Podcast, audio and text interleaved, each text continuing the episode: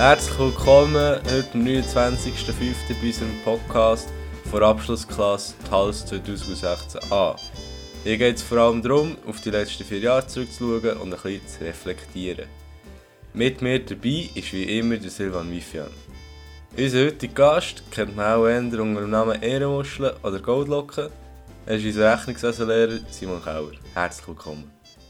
Danke vielmals für die Einladung, Marco Stalter und Silvan Vivian. Ja, also, so ein bisschen zur ersten Frage. Also, an was konkret denkst du, wenn du Ta also unsere Klasse hörst? Weißt du den Namen von unserer Klasse? So TALS 2016 an. An was denkst du dann? Wenn ich an den Namen denke, dann höre ich zuerst mal das Lachen, wo man schon zwei, drei Stück weiter unten oder weiter oben hört. Und wie es halt einfach immer eine Person gibt, die immer sehr, sehr penetrant gelacht hat. Ja. Kennt Das man, ist- kennt man. Das ist das Erste, was ich daran denke. Ja. Und das Zweite Absolut muss ich sagen, ich sagen. Ja, es ist halt immer so. Und das Zweite muss ich sagen, ist sehr, äh, soll ich sagen, sehr äh, normale Klasse ist. Sehr respektvoll Umgang miteinander. Das hat mich sehr imponiert. Das war bei mir aber nicht so gewesen, in dieser Zeit, in, meinem, in eurem Alter. Aber sonst, eine Klasse wie jede andere auch. Man hat Streber drin, man hat nicht so die hellsten drin, man hat normale drin, man hat ähm, Also, ja, ja. gar nichts verstehen drin. Es ist ganz, man hat auch gelernt drin. Es ist wirklich Ja, ganz eine Klasse wie jede, einfach Klasse. Also es, aber es hat natürlich auch, weißt du, so richtig geile Sachen drin, weißt. Also, Das natürlich auch, hat es natürlich auch. ja. Es hat auch einige, die plötzlich, plötzlich ehrgeizig geworden in meinem Fach. Ich weiß auch nicht warum, aber es ist so eine witzige, so eine spannende Entwicklung eigentlich in diesen zwei Jahren, die Hm. entwickelt haben. Ja, Das ist so mein Gedanke an diese Klasse. okay, okay, super. So viele positive Sachen haben wir gar nicht erwartet, muss ich sagen. Ja, gell? Ja, ich habe mir ein paar Notizen geschrieben, so Allgemeinplätze, jetzt die mal abgelesen. Und darum ist es wahrscheinlich jetzt ein bisschen positiver rausgekommen, als es normalerweise ist. Ja. Der ist auch gefaked. Oh gut. Äh, ja, aber kommen wir doch eigentlich schon zur wichtigsten Frage überhaupt. Wir, wir kennen dich ja, wie du im BBZ rumfährst, mit dem guten E-Scooter. Wie ist es zu dem gekommen? Elektrotrottinette, muss ich sagen, mit Abstand bester Kauf im 2000 2019. Die 450 Franken haben sich definitiv gelohnt. Wie ist es zu dem gekommen? Ich komme an, von Aarau fahre jeden Morgen auf Biel, komme am Bahnhof an und nachher muss ich in den Bus einsteigen, wo man fast nicht reinkommt. Und man sieht einfach nur kleine Kinder, respektive Schüler von einem selber. Und das ist einfach ein Anblick, wo man Also, alt ist jetzt schon scheiss gewesen, also... ja, aber es ist effektiv so, das ist ein Anblick, den man am Morgen früh einfach nicht will haben Und dann habe ich mir gedacht, los, wie kannst du das umgehen? Und dann habe ich eine Alternative gesucht. Ebenfalls ist der Punkt, dass ich dank der Metro die nicht eine Stunde länger schlafen kann. Wenn es mit dem Bus nicht würde aufgehen wegen 5 Minuten am Morgen in die Schule zu kommen, mit dem Elektrotrottinett bin ich 5 Minuten schneller im BBZ, das heisst, ich kann eine Stunde später auf den Zug.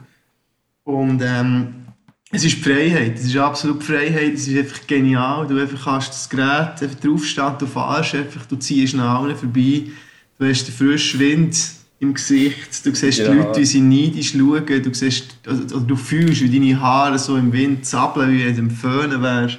Es ist einfach absolut ein geniales Gefühl, das kann ich jedem wärmstens empfehlen, einmal im Leben so eine E-Trottinette zu kaufen.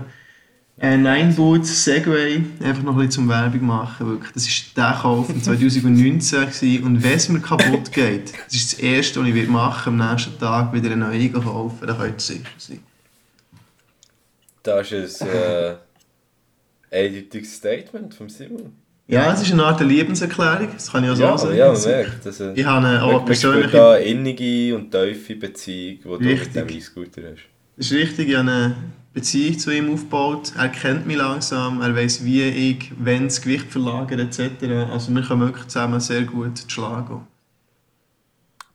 Bist du, bist du schon im Vorstand vom Pro Elektroscooter Schweiz Verein oder wird der erst noch gegründet? Nein, das weiß ich nicht, wie lange. Also ich habe das Gefühl, dass es könnte schnell gehen jetzt so in dieser Zeit, weil wir ja nicht mehr so, so ÖV fahren und so, dass nicht jeder nur noch mit dem Metro-Trottinett rumfahren. Es hat sowieso schon einen Boom gegeben in den letzten Jahren mit dem Elektrovelo, E-Bike und so.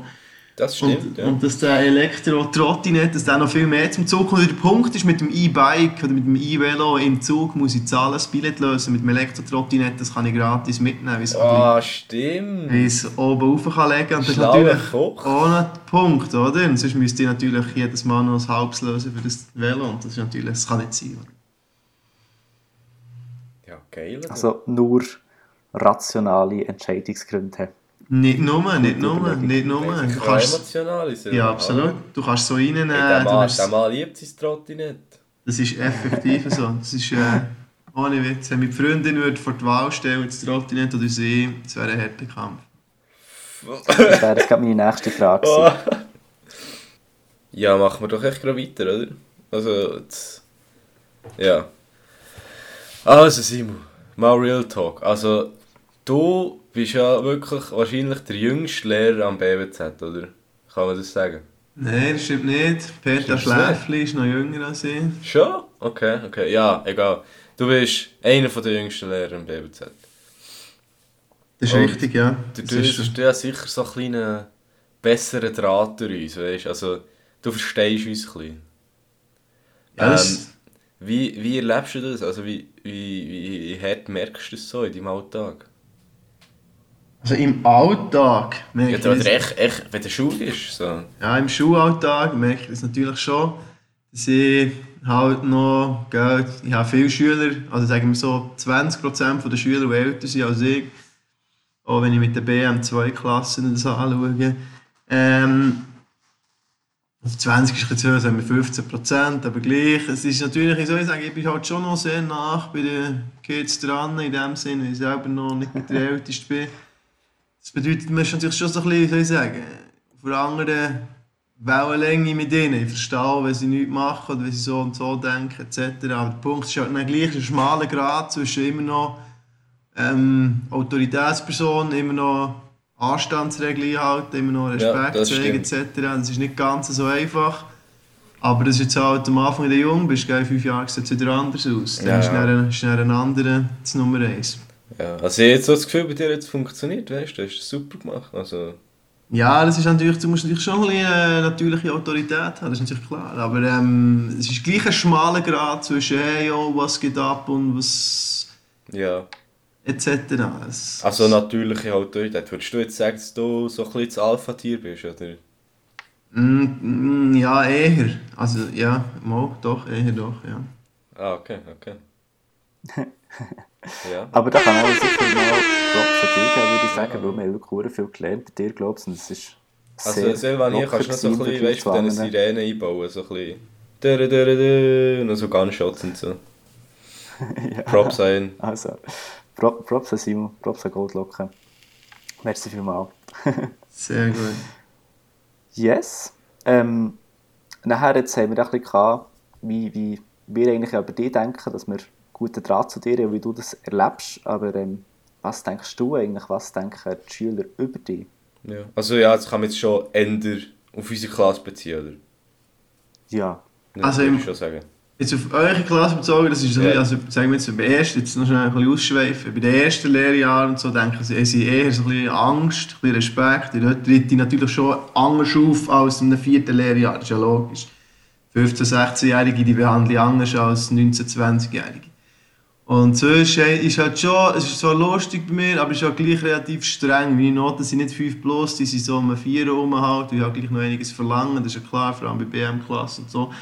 Aber der Punkt ist halt schon, dass man bei mir zum Teil nicht genau weiss, ja, meint das jetzt lustig oder meint das ernst. Das ist natürlich für die Schüler auch nicht ganz so ein- einfach.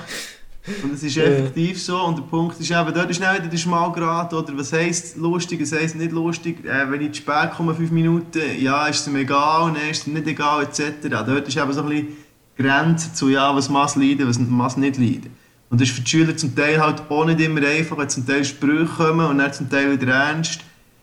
Ja, ist mir auch bewusst, dass das ähm, nicht nur einfach ist für alle Parteien. Aber das ist natürlich klar, das ist jetzt zweite, das ist erst das zweite Jahr, wo ich Schule gebe. Das heisst, ähm, eure Klasse war übrigens die erste Klasse, die ich hatte. und vor einem Jahr. Und ähm, es wird sich entwickeln, es ist ein Lern- Lernprozess, ein Entwicklungsprozess. Es wird alles ein bisschen, ein bisschen anders werden in Zukunft, denke ich mal. Ja. Das heisst, wir bleiben immer im Kopf Aber als es erste funktioniert, Klasse. Das ist ja so. Aber eben, wenn ich Ja. so... Aber der, wie? Was hast du Ja, gemeint, was? Silvan? Ah, das ist mir nicht verstanden. Aber wir werden ja dir in dem Fall immer im Kopf bleiben als deine erste Klasse. Ja, das kann man so, das kann man so sagen. Ja. Und es für mich halt hart ist, dass eure Klasse mir immer im Kopf bleibt, aber es ist effektiv. Ja, Also, also wie, wie meinst du das jetzt? Also, kannst du es noch ein bisschen erläutern? Oder wie? Das war jetzt wieder mal nicht ernst, gewesen, Marco. Ja, siehst, es ist aber schwierig, dass man das nicht das ein bisschen rausgespürt und so. Ja, ja, ja. Übrigens, was ich mir auch noch überlegt habe, als ich eure Fragen gelesen habe, so ein bisschen grob durchgeblättert, was denken die Schüler über mich, könnte auch noch sehr oft die Gedanken von den Schülern sein, was, und das ist mein Lehrer. Das ist auch noch so etwas, wo ich mir denke, dass Ja. das Schüler schon noch ab und zu mal so denken. ja. Aber ähm, ja, ist halt so, es kann nicht jeder, es ist nicht jeder gleich, es ist nicht jeder normal. Also normal, es ist nicht jeder einfach einfach ein einfach gelesener Typ. Es gibt auch mal so ein bisschen spezielle Leute, die da rumlaufen.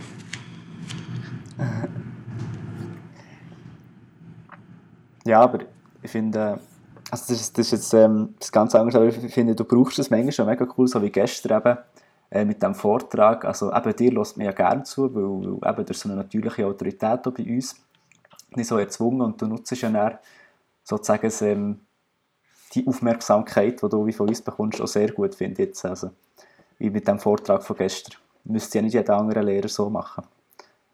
Ja, vor allem der Punkt ist eben so mit einem Vortrag, weißt, ich sage, ich mache so Sachen nicht für mich, ich mache das so Zeug für euch. Du willst gar nicht wissen, wie viele Stunden ich hatte, für das Buch erstens mal zu lesen, das zweite Mal das zweite Mal zu lesen und zu zusammenfassen und das dritte Mal eine Präsi daraus zu machen. Ich mache so Sachen wirklich, dass ich euch, das ist ja meine Aufgabe als Lehrer, eigentlich, ich will euch nicht irgendwie mit Rechnungswesen nur mit dem, das ist ja wirklich Sachen, die die meisten 90% nie mehr werden brauchen, aber so ein bisschen, dass man gleich noch so ein bisschen etwas ähm, lehrt und man sonst nicht unbedingt lehrt oder mitbekommt. Das habe ich von meinen Professoren auch immer. Es hat Serie, die habe ich, weiss ich den Namen noch jetzt nicht. Und es gibt Serie, die weiss ich den Namen noch, weiss ich noch jede, praktisch jede wichtige Aussage, die sie gesagt haben, weil du dort einfach zulässt. Und das sind ja Sachen, warum das eigentlich in die Schule sollst. Sonst kannst du einfach ein Buch lesen und, äh, und deine Übungen daheim machen. Aber es geht ja dort Ja. eben noch so ein bisschen darum, dass du so ein bisschen Sachen noch mitbekommst, die ja, was ein bisschen, wie soll ich sagen, die nicht unbedingt auf das Fach bezogen sind, aber so ein bisschen auf das Leben, so ein bisschen das Lehren, wie verhalten etc. Und das sind Aussagen, ähm, ja, wie ein Lehrer, der mir mal gesagt hat, diejenigen, die sich immer und überall durchschmuggeln, das sind die, die sich später zu was bringen und so, weißt du, oder so Sachen, die du nie vergisst oder weißt, okay, die Schüler sind jetzt so, die versuchen immer das Minimum, ich bin auch so gewesen, es ist nicht so schlecht rausgekommen, wenn ich das so anschaue. Aber das ist ja meine Aufgabe, euch so ein bisschen auch die Augen zu öffnen, was der Markt und was die Welt an und für sich